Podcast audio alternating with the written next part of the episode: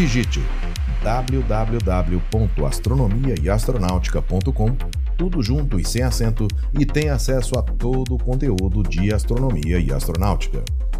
Não perca também nenhum dos quatro volumes da coleção Astronomia e Astronáutica, disponível com exclusividade na Amazon, e os videocasts de astronomia e astronáutica disponíveis no site e no YouTube. Siga-nos também no Instagram. Os links estão na descrição desse episódio.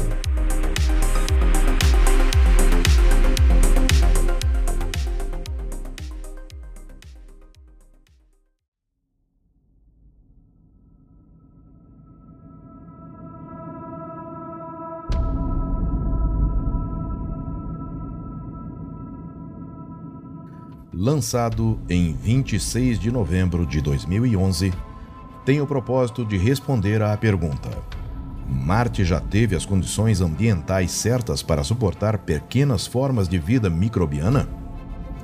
Ele é o rover Curiosity. Olá, eu sou Floresberto, apresentador do podcast Astronomia e Astronáutica, e vou levar você nessa viagem.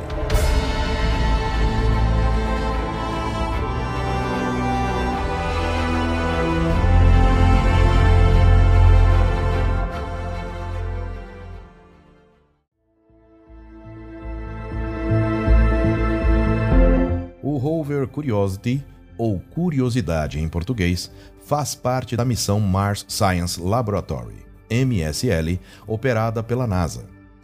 Ele pousou em Marte às 2 horas e 17 minutos no horário de Brasília, do dia 6 de agosto de 2012, após uma viagem de 560 milhões de quilômetros e pouco mais de oito meses. Ele aterrissou na região denominada Aeolis Palus, localizada dentro da cratera Gale.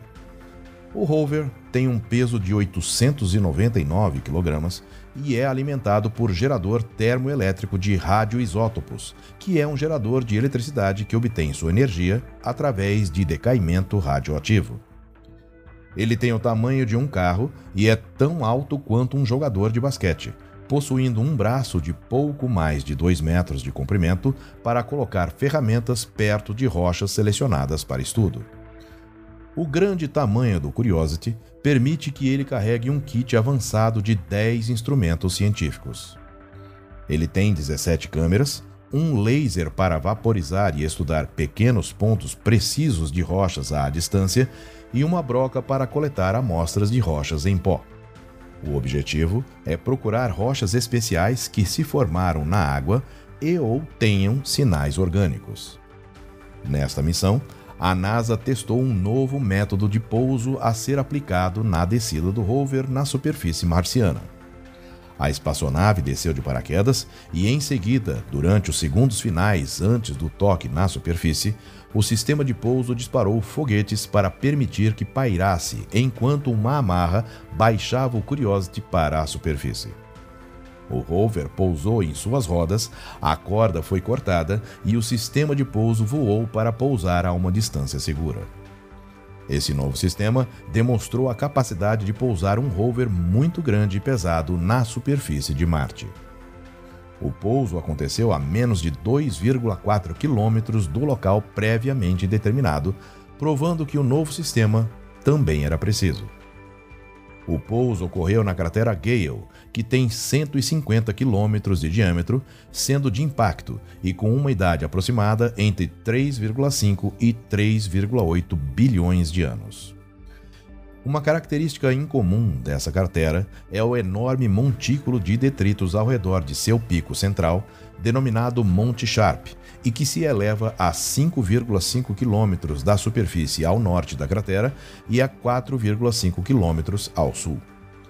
Essa matéria pode ter sido depositada por um período de 2 bilhões de anos. A origem desse montículo não é conhecida com certeza, mas a pesquisa sugere que sejam remanescentes erodidos de camadas sedimentares que cobriam completamente a cratera anteriormente e que possivelmente foram originadas em um leito de um lago.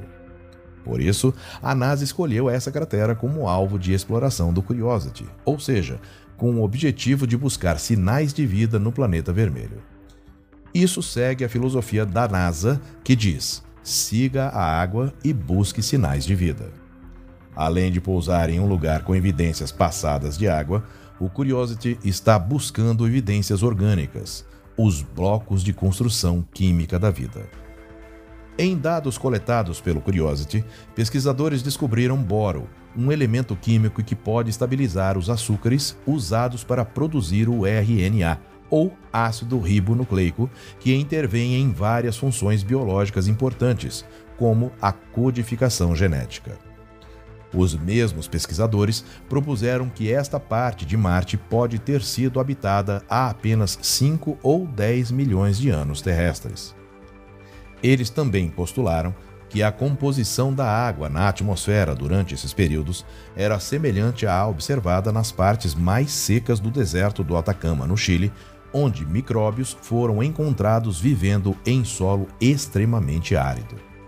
Na cratera foram encontradas também ocorrências esporádicas de sulfato, o que pode ser semelhante ao encontrado nos lagos de sal no altiplano da América do Sul e podem responder quando e por quanto tempo Marte foi capaz de suportar vida microbiana na superfície. Você gosta do conteúdo de astronomia e astronáutica? Se quiser e puder, participe da campanha de financiamento coletivo acessando apoia.se barra astronomia e astronáutica. O link está na descrição desse episódio. Sua contribuição ajudará a manter, melhorar e oferecer cada vez mais conteúdos de qualidade. Eu sou Floresberto, produzi e apresentei esse podcast Astronomia e Astronáutica. Até a próxima viagem.